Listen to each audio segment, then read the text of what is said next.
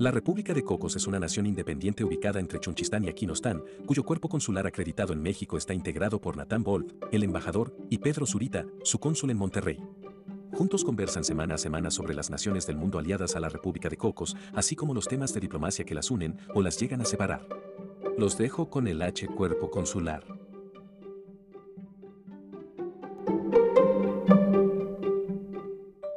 Bienvenidos nuevamente a la República de los Cocos. Como todos los miércoles, los recibimos con mucho gusto para conversar, analizar, compartir anécdotas sobre las naciones del mundo que son aliadas a la República de Cocos, así como de las regiones diplomáticas que las unen o separan. Yo soy Pedro Zurita, cónsul de la República de Cocos en Monterrey, y quiero presentarles a su excelencia el embajador de la República en la Ciudad de México, Natán Wolf.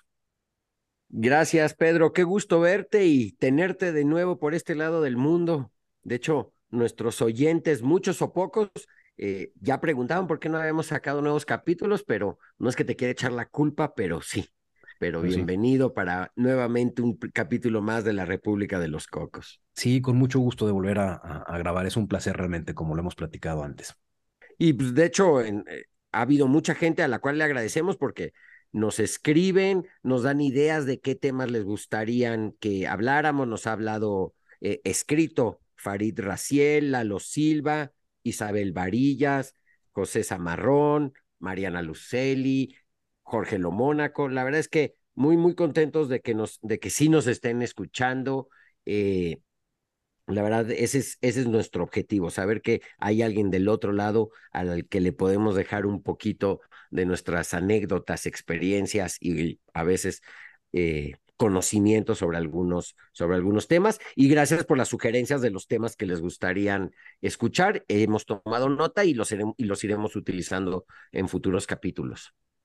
Así es, y la verdad, además, eh, comentarios muy positivos los que nos han ido dejando. Lo agradecemos mucho por eso también. Exacto. No, y también si nos quieren mandar los malos, nos ayudarían a, mejorar. Todas las críticas son, son bienvenidas. Bueno, de hecho, sí ha habido hasta uno que otro el otro día hoy que por qué, que a quién le interesaba Bután. Pues la verdad es que ya con la pura, el puro comentario entendí el comentario, pero bueno. Exactamente. Pero también de esos hemos, hemos recibido. Y pues hoy cambiaremos de continente. Nos hemos enfocado, como ustedes han escuchado, mayormente en naciones de Asia y África, porque a veces sentimos que son las más lejanas en distancia, en conocimiento eh, para muchos de, de nosotros, pero también hay un número importante de naciones europeas de las que se sabe poco y se habla menos, o de temas muy particulares, aunque fuera de, países que sí se conocen. Y hoy traemos uno de estos pequeños países en, en medio de Europa que se llama Liechtenstein. Ya nos dirán, porque ya me estaba nuestro cónsul en Monterrey preguntando si hablo alemán por mi apellido y la verdad es que no. Entonces tampoco sé si lo pronuncié bien, así que él nos dirá en unos momentos. Y pues le sorprenderá enterarse que a pesar de tener solo 36 mil habitantes, la huella de dos de sus empresas es de extensión global, Ivoclar y Hilti.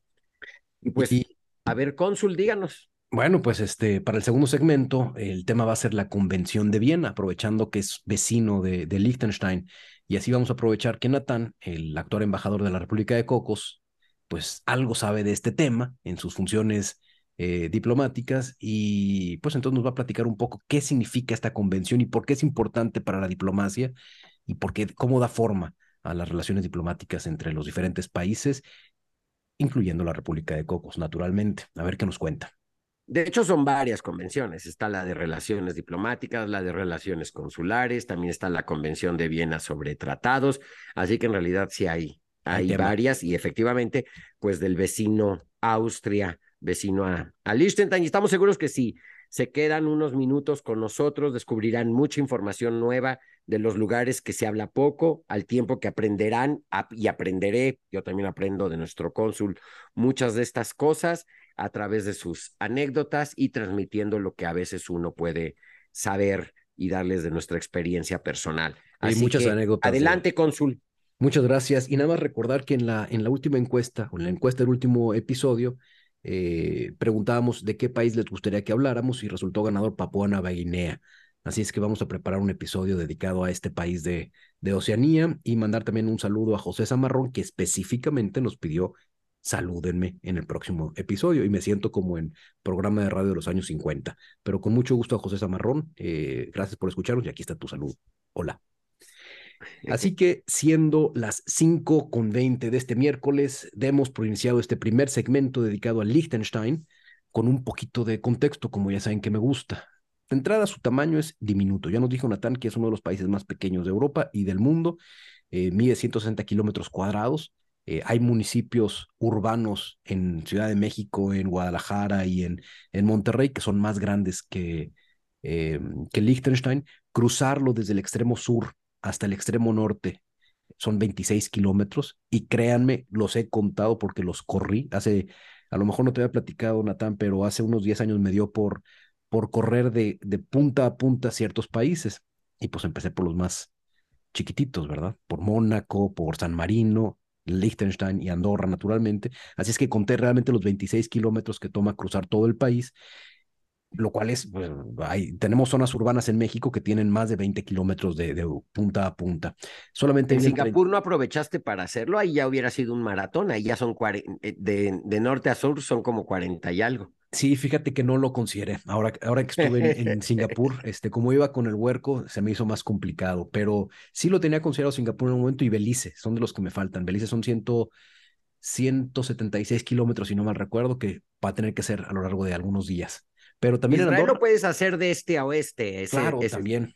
Claro, claro. Hay varios países que, que en su punto más angosto son muy accesibles, pero también me gusta el reto de hacerlos en su punto más, más, más largo. Andorra, por ejemplo, fue uno de 42 kilómetros exactamente, sin, sin pensarlo, o sea, sin, sin saberlo, resultó que fueron 42 kilómetros, con mucha subida, eso hizo, lo hizo más complicado.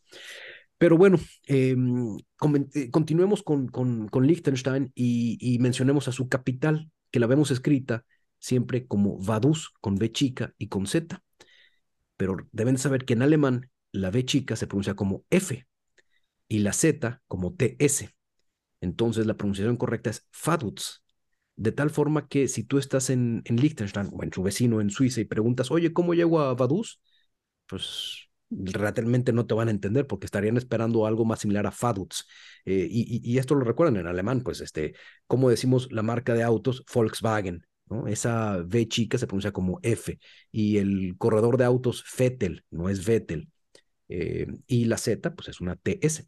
Entonces, su pronunciación es Faduz, ya lo saben ahora. Y es un país de geografía muy, eh, muy peculiar porque tiene un valle que está al lado del río Rin y luego rápidamente sube hacia las montañas de los Alpes, tiene centros de esquís, eh, sus centros urbanos son muy pequeños. Eh, Faduz, la capital, ni siquiera es la ciudad más grande, su ciudad más grande es Shan y, y debe tener 10 mil habitantes, cuando mucho, Shan, aunque sumados, pues llegan a tener treinta y tantos mil. Y es un país de los más ricos del planeta, con un PIB superior a 100 mil dólares anuales. Esto significa, si lo hacemos comparativo en términos mexicanos, sería un sueldo mensual de 166 mil 166 mil pesos mensuales por persona. Digo, a veces es un poco injusto comparar. ¿Dónde llena uno una solicitud de trabajo? Pues mira, ya no hay ya los tienen cerrados. Pero ¿sabes cómo sí se podía ir? Cemex abrió una subsidiaria en Liechtenstein porque se manejan ahí, eh, hay algún esquema que los seguros resultan con ciertos beneficios fiscales. Entonces, el área de seguros de Cemex estaba constituida ahí en Liechtenstein y seguramente pues hubo algún este, mexicano trabajando ahí en Liechtenstein, aprovechando eso. De las cosas que más sorprenden de, de, este país es cómo un país tan pequeñito se mantuvo independiente y no se fusionó con sus vecinos mayores, Austria, Suiza o incluso Alemania. Y, y pues todo viene con este sacro imperio eh, germánico que estaba constituido por pequeños marquesados y condados y principados que en algún momento decidieron fusionarse, pero Liechtenstein dijo, no, yo me quedo independiente, no me interesa pertenecer a esta confederación de estados alemanes, yo desde aquí los veo. Y como era el último en la frontera hacia el sur, pues yo me da la impresión que a nadie le interesó y se mantuvo independiente de una forma muy peculiar. Los soberanos de Liechtenstein no vivían en Liechtenstein.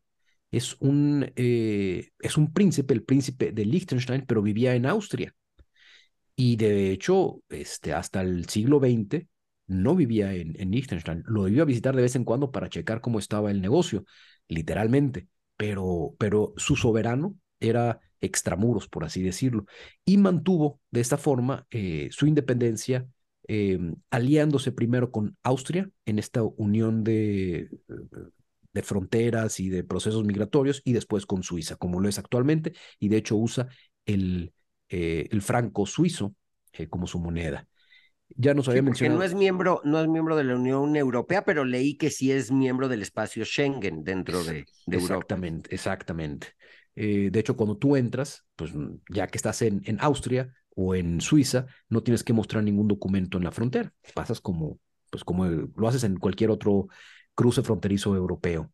Ya nos habías dicho, eh, Natán, que hay dos grandes empresas eh, liechtensteinas y eso me sorprende mucho porque para ser un país de 36 mil personas, hay una de ellas, Ivoclar Vivadent, que produce una de cada cuatro em, prótesis dentales de todo el planeta.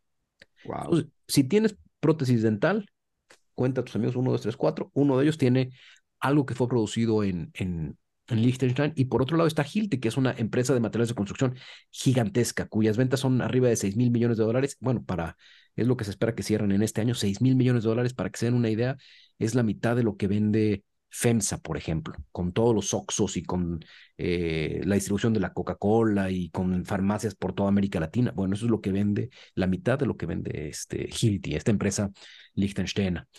De las cosas peculiares que tiene es que a pesar de ser eh, Europa, tardó mucho tiempo en entrar en esta onda del feminismo, dio el voto a las mujeres hasta el 84, fue el último país europeo que lo... Que lo Su orografía además es complicada, ¿no? O sea, que además, pues sí, no era un lugar muy accesible por muchos siglos.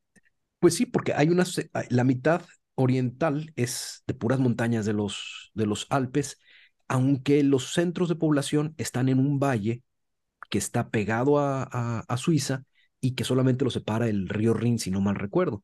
Y es un valle muy cómodo, planito, planito, pero inmediatamente se levantan las montañas y hay varias poblaciones que están en las montañas y ese acceso pues siempre ha sido muy, muy complicado. Por ejemplo, ahora, ahora que te decía que se me ocurrió correr la distancia completa, eh, tenía un hotel en una población que ya no recuerdo, pero estaba en las montañas y pues subir hasta allá porque me fui caminando, híjole, que fue muy, muy cansado precisamente por la orografía del, del país. Y eso, esa orografía es lo que le ha dado grandes triunfos deportivos a Liechtenstein. Para ser un país de 36 mil personas, ha ganado 10 medallas en los Juegos Olímpicos. Tres o cuatro han sido de oro. De invierno, naturalmente, naturalmente. Y en esquí, naturalmente. Pero, pues, este, tiene más medallas que muchos otros países que también tienen nieve y que tienen montañas. Y ha sido muy prolífico en ese aspecto por, por, las, eh, por las montañas que tiene. Eh, otras cosas peculiares que tiene es que su himno es compartido con el del Reino Unido. Se lo piratearon por completo. El God Save the Queen, no, perdón, el God Save the King. Sí, ahora es The King. La música la copió tal cual, sin ningún miramiento Liechtenstein, le puso otra letra y ese es el himno Liechtenstein ahora. Y la bandera, pues resultó, esta es una anécdota muy peculiar, compartían la bandera Haití y Liechtenstein y fueron a los Juegos Olímpicos del 36 en Berlín y en el desfile de naciones, pues salió primero Haití y los liechtensteinos dijeron, ah, cara, esa es la misma bandera que la mía. Y después desfilaron los liechtensteinos y dijeron los haitianos, pues es la misma que yo tengo. Al año siguiente, literalmente, en Liechtenstein le pusieron una, corona para representar pues el principado y así diferenciarla de Haití. Entonces, como que no les importa mucho que sus símbolos nacionales sean compartidos con otros países.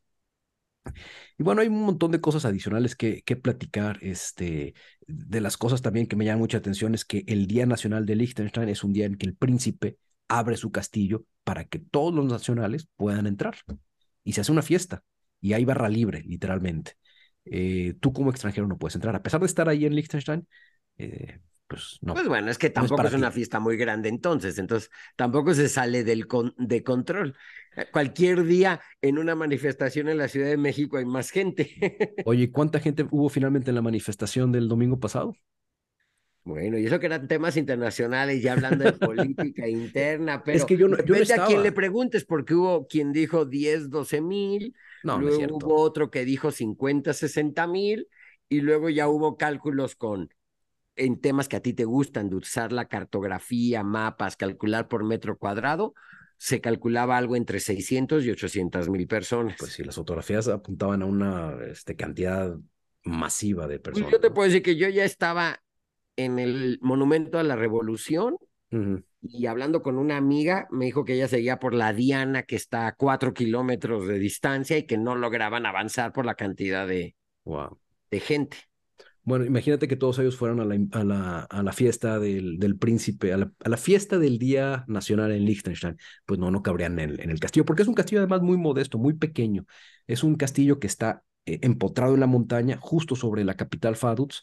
eh, pero es un castillo, no se imaginen estas fastuosidades de, del río Loira o de los castillos eh, alemanes. Es un castillo modestón, este, sencillo. Y, por último, de las cosas que les quería platicar es que, pues naturalmente por, por esta cuestión fronteriza y migratoria, no recibes un sello en el pasaporte al entrar a Liechtenstein. Y para muchos viajeros, pues es como, hay quienes coleccionan estos sellos en su pasaporte. Bueno, hay un tip que les voy a dar. Si van ustedes a la oficina de información turística que está en el mero centro de Vaduz, les van a poner un sellito en su pasaporte, que lo único que dice es, eh, visitaste Liechtenstein. No hay un sello formal, pero sí te ponen hoy un sellito de, de juguete en tu pasaporte. Así es que ahí tienes la... A ver, pregunta capciosa. Si como mexicano te ves, tienes algún problema, se te pierde tu pasaporte o algo estando en FADUTS, ¿a qué embajada de México recurrirías? Tú sabes la respuesta, supongo, ¿verdad? Obvio. Yo diría, pues naturalmente que o a Suiza o a Austria. No, pues no, es una de las dos. ¿A cuál? Pues a Suiza. Sí. ¿Sí? Ah, mira. A Berna. la el- en Berna, el, actualmente es, es, es, es una embajadora, Cecilia Jaber. Ella es la embajadora de México concurrente en Liechtenstein. Y, y emba- e- esta embajadora tuvo que ir a entregar cartas eh, Al príncipe, sí. al príncipe. Exacto. Ok, qué padre, porque e- ese tipo de lugarcitos tan pequeños uno pensaría que no hay ninguna relación y de todos modos las mantenemos, ¿no? Exacto. Lo que no estoy seguro es si ellos tienen acreditado un embajador en México. Probablemente Normalmente este tipo de países lo que hacen es su embajador en, ni siquiera a veces en Estados Unidos, su embajador en Naciones Unidas. Mm.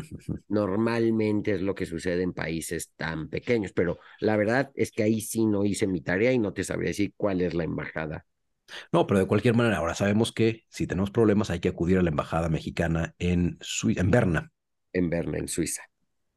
Pues eso es lo que les quería platicar de Liechtenstein. Y aprovechando que uno de sus vecinos, bueno, Liechtenstein tiene dos vecinos, Suiza y, y Austria, y la capital austriaca, durante el tiempo de la posguerra, se convirtió en una zona como neutral. Y es decir, que no estaba ni aliada con el mundo, el primer mundo capitalista, ni con el segundo mundo eh, de corte comunista, socialista.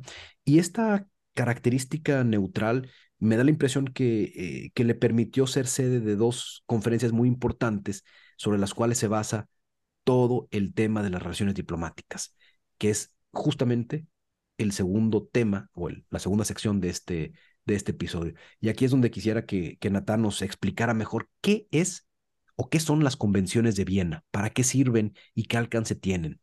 Pues mira, las convenciones de Viena, de hecho, son varias, porque, y son las que norman lo que son, vendrían a ser algo así como la constitución política de las relaciones diplomáticas ah, a nivel mundial. Fueron firmadas en los 60, primero la Convención de Viena sobre Relaciones Diplomáticas, si no me equivoco, en el 61, y un par de años después, en el 63, la de Relaciones Consulares, luego viene también la de, la de Tratados, y todas ellas lo que buscan es establecer reglas claras para el, el, la actividad diplomática. Hablar, o sea, ahí es donde se especifica qué es la inmunidad diplomática, quiénes son sujetos de la, de la inmunidad diplomática, qué es una embajada, qué es un consulado, qué es eh, eh, los diferentes tipos de oficinas de representación que puede tener un país en otro.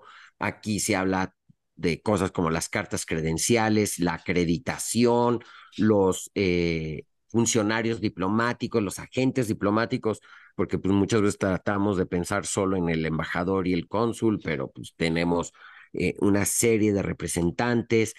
Existen cosas eh, pues, muy puntuales que se regulan en estas convenciones, por ejemplo, eh, la valija diplomática. ¿Qué es la valija diplomática? Que básicamente es el correo, la forma de correo, de comunicación física de una misión diplomática.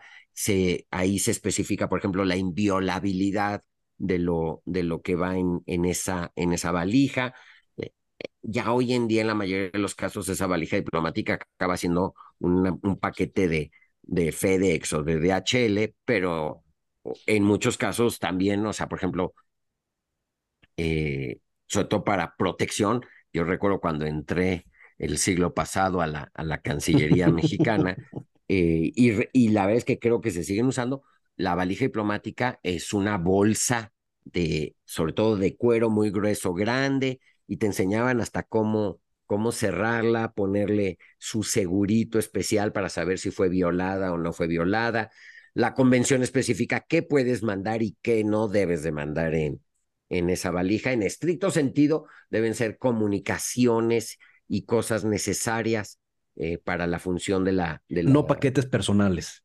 No paquetes personales. no, los dulces de, del hijo del embajador, por ejemplo. Exacto, no ese tipo de cosas. O sea, y, pero por otro lado, también se especifica que no puede ser detenida, no puede ser abierta y demás. Entonces, luego mucho se prestaba a lo mejor para ese tipo de cosas que no debería de ser el objetivo de la, de la valija. Ahora, hoy en día con las eh, nuevas tecnologías, pues no necesitas ni abrirla ni detenerla para saber, realmente qué hay adentro. Y pues, no voy a dar muchos detalles, pero a mí me tocó un caso de, de que en el puesto que yo tenía me buscaron para, para decirme que había un caso raro de una valija eh, diplomática, porque al parecer eh, había un arma dentro de la, de la, de la valija. Y pues al final resultó que sí, pero no. O sea, lo que había dentro era una pistola de gocha eh, que no debería de haber ido ahí adentro, efectivamente, pero tampoco es que era un arma este, de calibre como la estaban pintando y demás. Pero justo eso, o sea, ahí debe de haber esa parte. De hecho, cuando uno ve películas de, de espionaje, uno de repente ve ahí al que traía el portafolio y con unas esposas agarrando el portafolio, pues muchas veces había el correo, hoy, en día tenemos estas empresas de, de mensajería, pero muchas veces tú tenías que habilitar al correo diplomático para que llevara esa, para que llevara esa valija. Y por ejemplo, a mí me tocó todavía ahora, eh, eh, cuando estuve como embajador en Singapur, el embajador de Cuba en, en Singapur, pues por todas estas medidas de bloqueo y temas con instituciones financieras y demás. Por ejemplo, el dinero que a él le mandaban para su sueldo, pago de personal, eh, el dinero para que la embajada de Cuba en Singapur funcionara, llegaba físicamente a Malasia y el embajador tenía que ir una vez al mes, él personalmente a recoger el, el dinero para traerlo, para traerlo a, a, Singapur.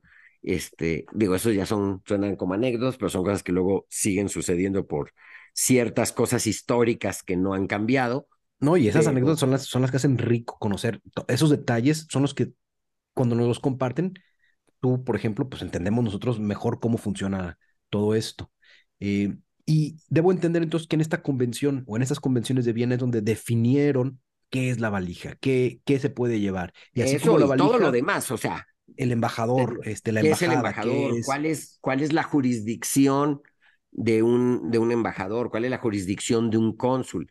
La inmunidad que tiene un embajador o el personal de una embajada no es igual a la inmunidad de, eh, de un cónsul o del personal de un consulado, porque normalmente el cónsul, el consulado, tiene una circunscripción muy delimitada, muy pequeña para un área particular y ahí es para el desempeño de sus funciones, tiene esa, esa inmunidad, esas facilidades para el desempeño.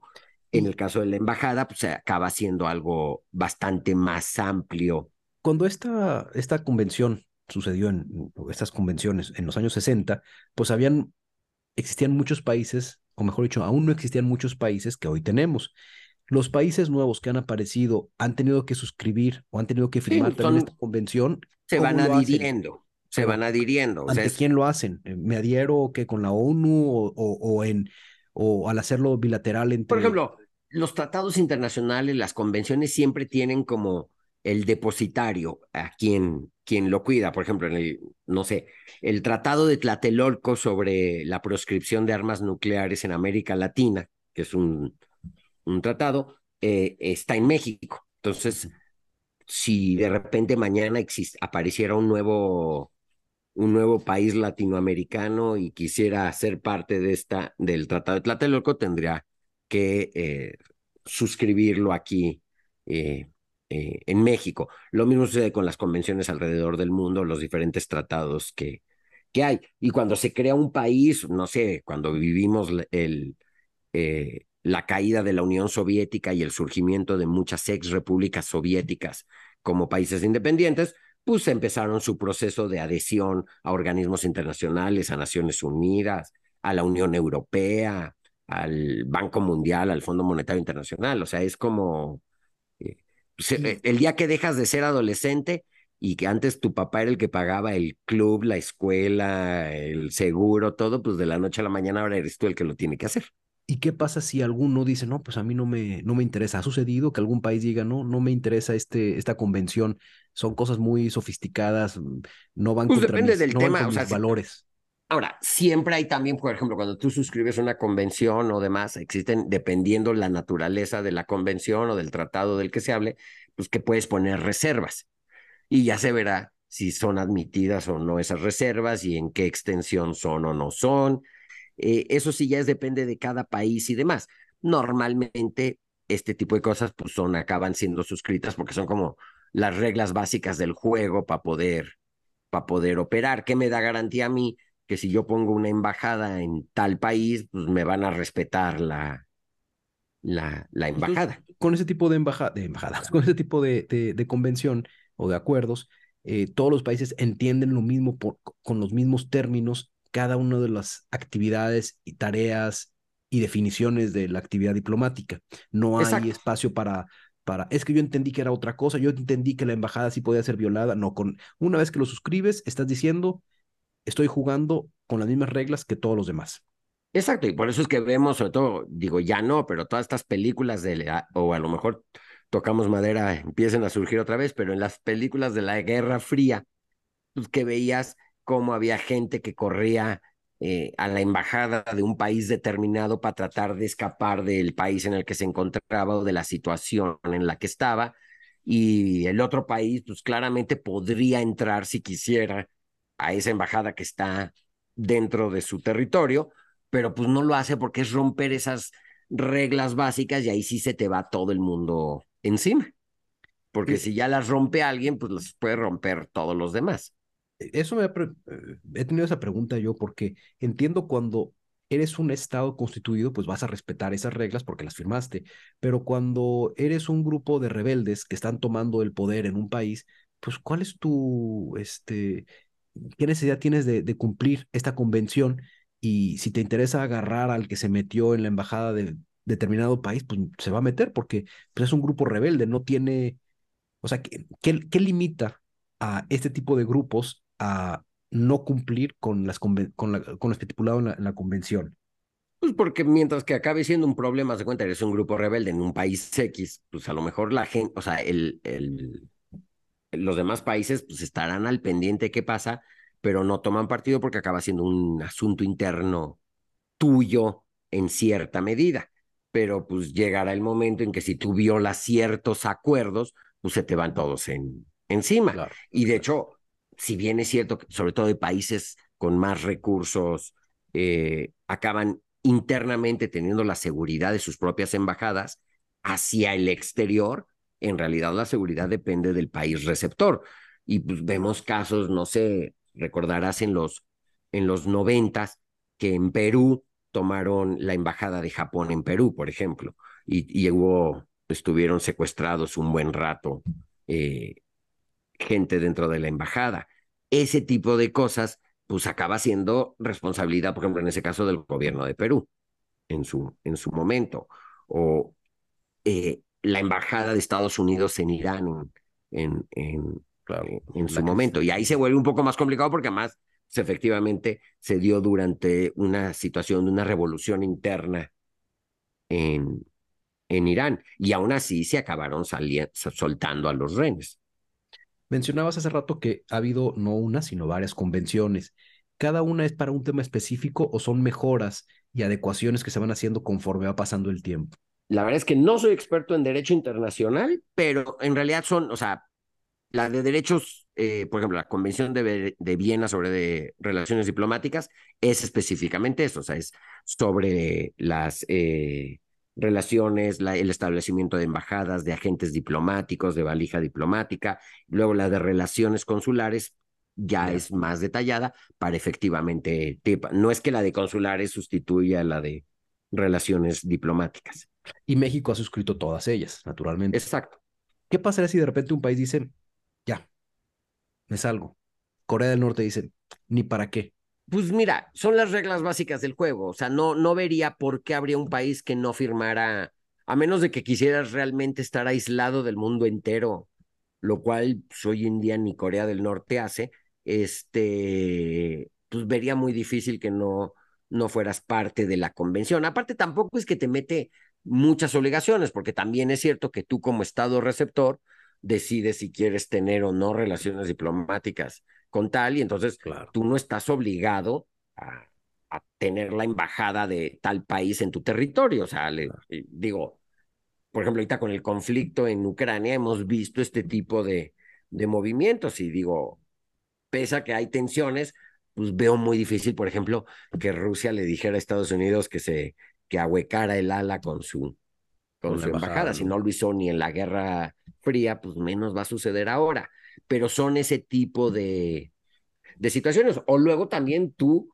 por la integridad de tu personal, tomas ciertas decisiones. Y lo hemos visto cuando oye uno la noticia de Estados Unidos le pidió a sus ciudadanos eh, y a su personal diplomático no indispensable abandonar el territorio de tal o cual país. Y entonces se acaba quedando a veces, a lo mejor casi casi una persona que es como el que cuida los archivos de la, Pasó también con la embajada mexicana en Ucrania, ¿no? También se eh, tuvieron que abandonarla, la de Kiev.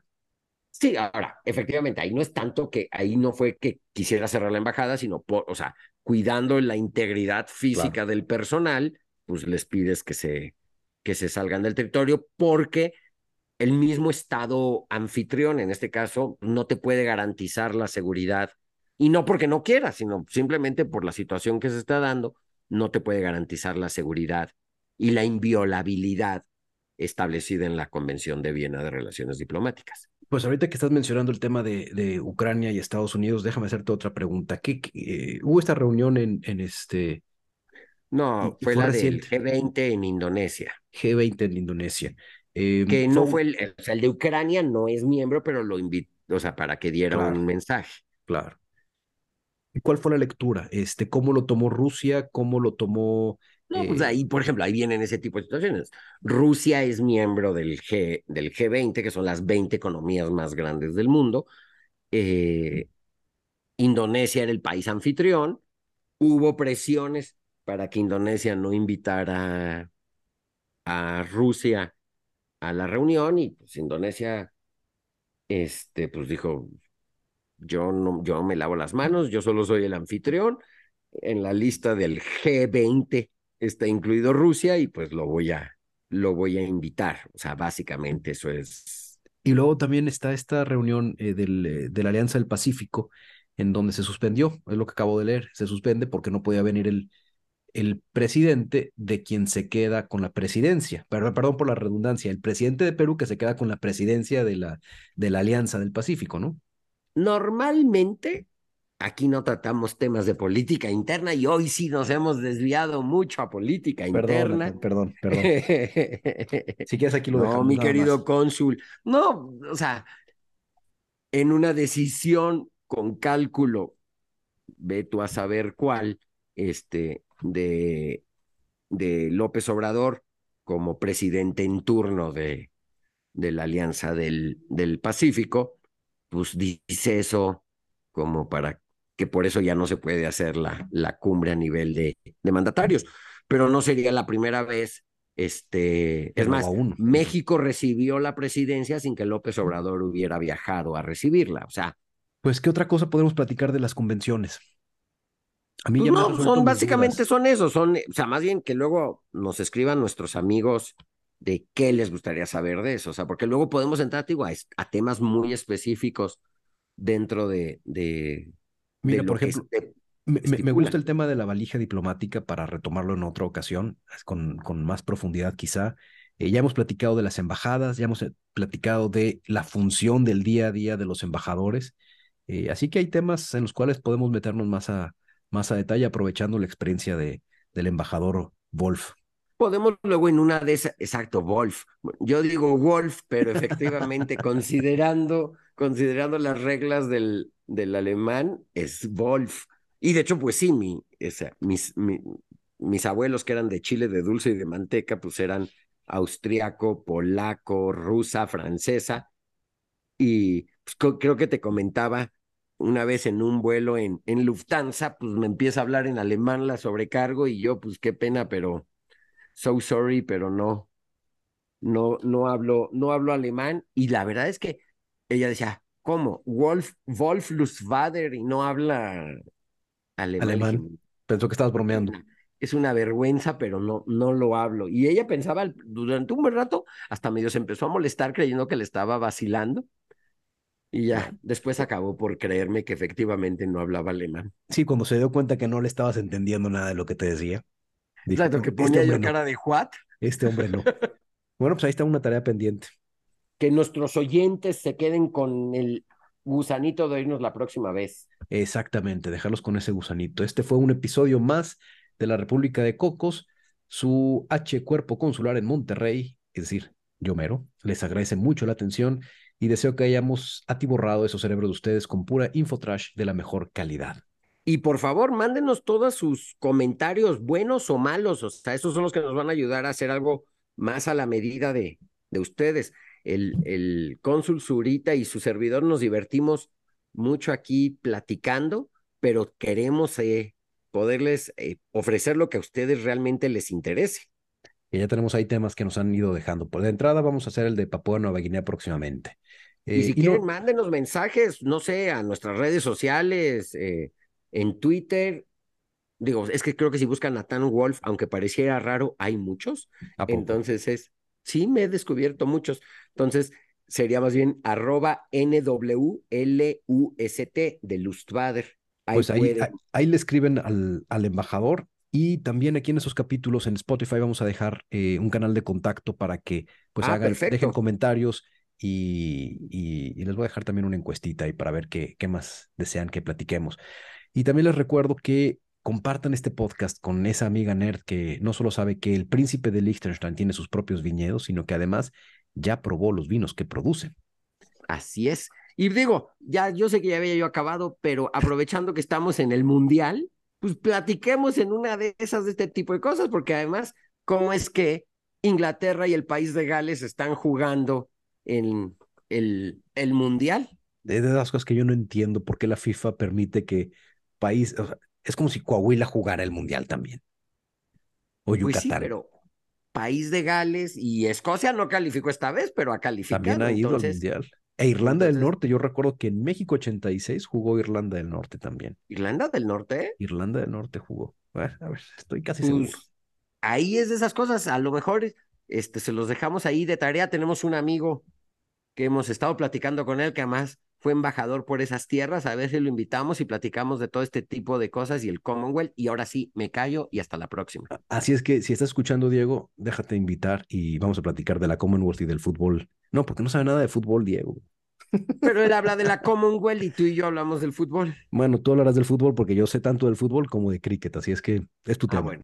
bueno, pues nos vemos la próxima semana. Gracias por escucharnos y gracias, Nathan. Hasta la próxima.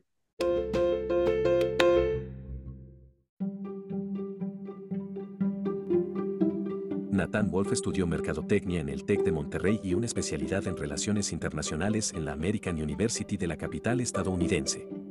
Fue diplomático de carrera por más de dos décadas adscrito en Montevideo y Washington. Fue cónsul de México en Minnesota-St. Paul, así como embajador en Singapur concurrente en Brunei y Myanmar. Actualmente labora en el sector privado y hace podcasts como terapia semanal. Pedro Zurita es economista también por el TEC de Monterrey y la Universidad de Warwick en el Reino Unido. Pero nunca trabajó como economista. Por el contrario, se ha dedicado a viajar por el mundo con especial atención en los países más peculiares, como Somalilandia, Groenlandia, Mali, Corea del Norte o Samoa.